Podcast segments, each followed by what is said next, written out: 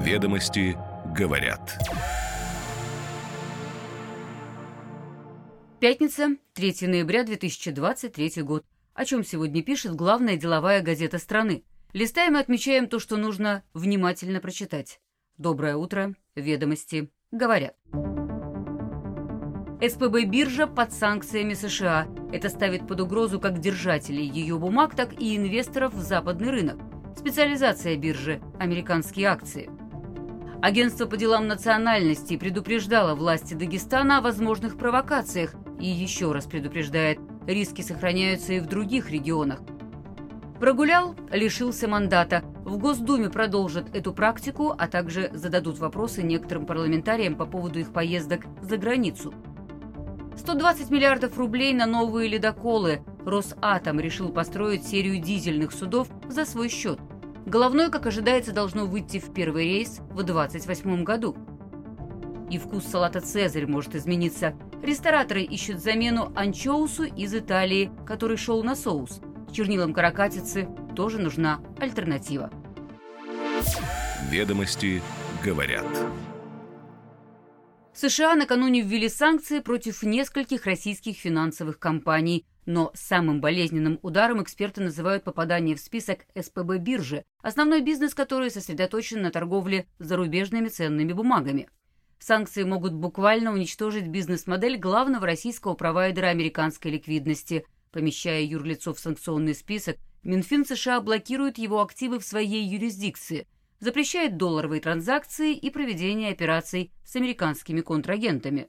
После публикации новости акции биржи упали на 28,5%, по итогам дня падение 23,8%. Существенное снижение, учитывая, что после февраля 2022 года бумаги биржи и так находились среди аутсайдеров рынка.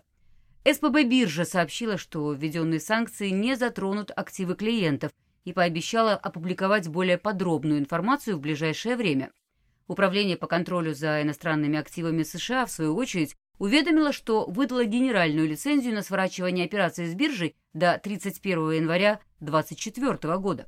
Со ссылкой на экспертов ведомости говорят, благодаря лицензии у владельцев иностранных инструментов будет возможность выйти из них до указанного времени, но есть вероятность, что российские брокеры среагируют на введение блокирующих санкций и, не дожидаясь официальных комментариев площадки, будут закрывать доступ к ней для клиентов. Некоторые профучастники уже так и поступили. Впрочем, и сама СПБ биржа до 6 ноября приостановила торги, поэтому операции невозможны вне зависимости от решений конкретных брокеров. Сейчас всем нужно время, чтобы оценить ситуацию и найти сценарий защиты интересов инвесторов.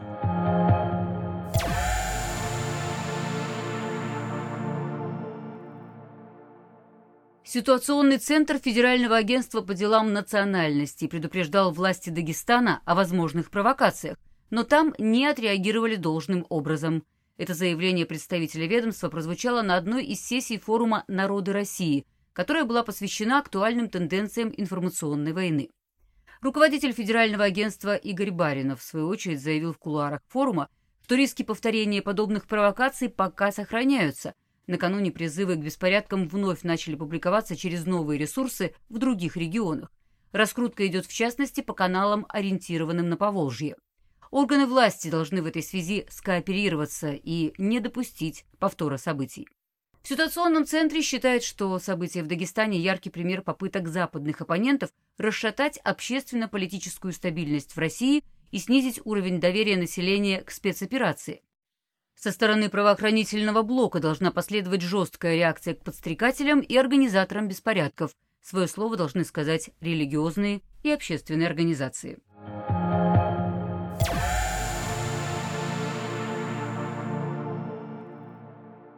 В Госдуме восьмого созыва продолжат лишать депутатов полномочий за прогулы. Ведомости говорят об этом со ссылкой на источники в охотном ряду.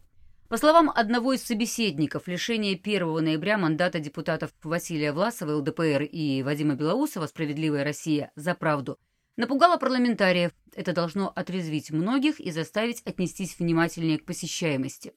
Впрочем, нельзя сказать, что радикальные меры поддерживаются единогласно.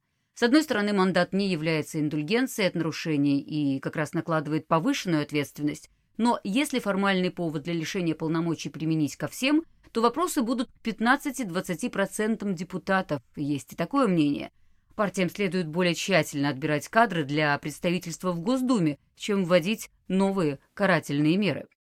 Есть и другие вопросы к парламентариям, например, к молодым депутатам, у которых посещаемость хуже, чем у опытных.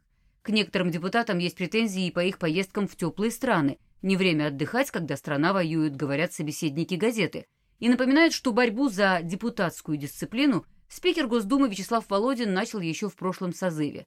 Тогда были приняты поправки в регламент Нижней Палаты, установившие, что с депутатов за каждый пропуск пленарного заседания будет удерживаться часть зарплаты.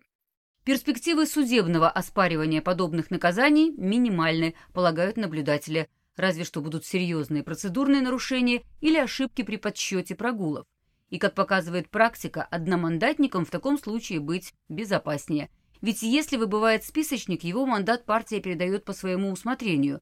Это рождает соблазн для потенциальных кандидатов изучать статистику работы действующих коллег.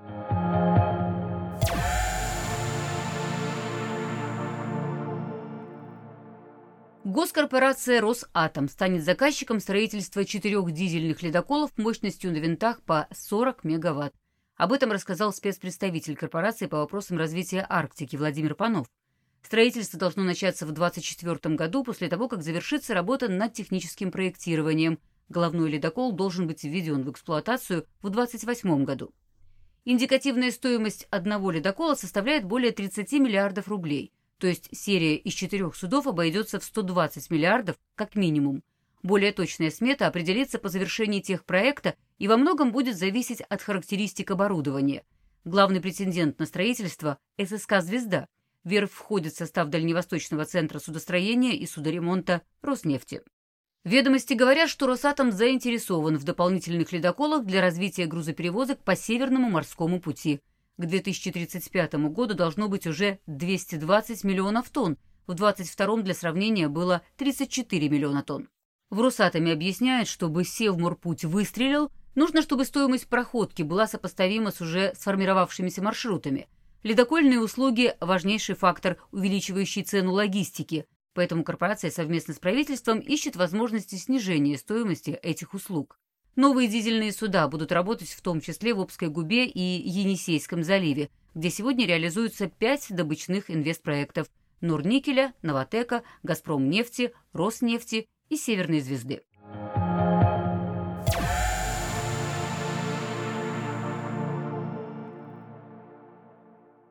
Российский общепит столкнулся с дефицитом консервированного анчоуса. Ведомости говорят об этом со ссылкой на участников рынка – они напоминают, что эта рыба не только закуска, но и один из ингредиентов соуса для популярного салата «Цезарь». Ранее анчоусы закупали в основном в Италии, но с августа и до конца года у нас действует временный запрет на импорт рыбной продукции из недружественных стран. Остатки у поставщиков практически раскуплены.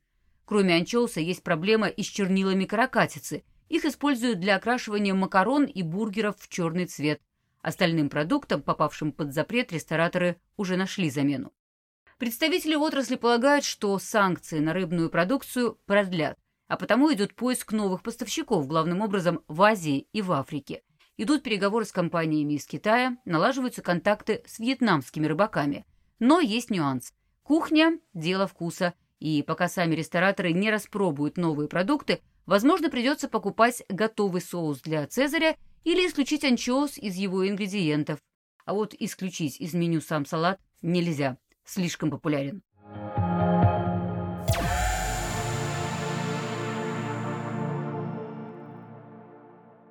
И пятничное интервью. Больше года театр Вахтангова, к слову, один из самых успешных в стране, провел без художественного лидера. В начале февраля 22 года по состоянию здоровья пост худрука оставил Рима Стуминас, возглавлявший труппу 15 лет. Затем из театра ушел главный режиссер Юрий Бутусов. Формирование репертуарной политики, как и решение прочих художественных вопросов, легло на плечи директора Кирилла Крока и вновь созданного худсовета. Только в апреле Вахтанговский театр снова обрел главного режиссера. Им стал Анатолий Шульев, ученик Туминаса. Как и прежний худрук, в своих спектаклях он опирается на автора и на артиста, умеет вселять в действие особый дух, одновременно туманный и светлый, ироничный и нежный, теплый и печальный.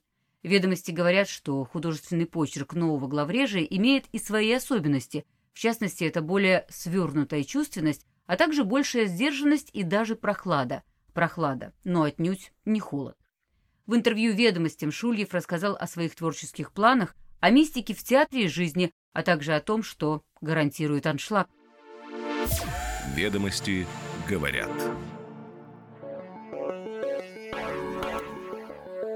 Каждое утро по будням «Ведомости» говорят. Краткий обзор публикаций главной деловой газеты страны. Берем паузу на выходные, на сей раз длинные выходные. Но во вторник, на том же месте, в тот же час. До встречи.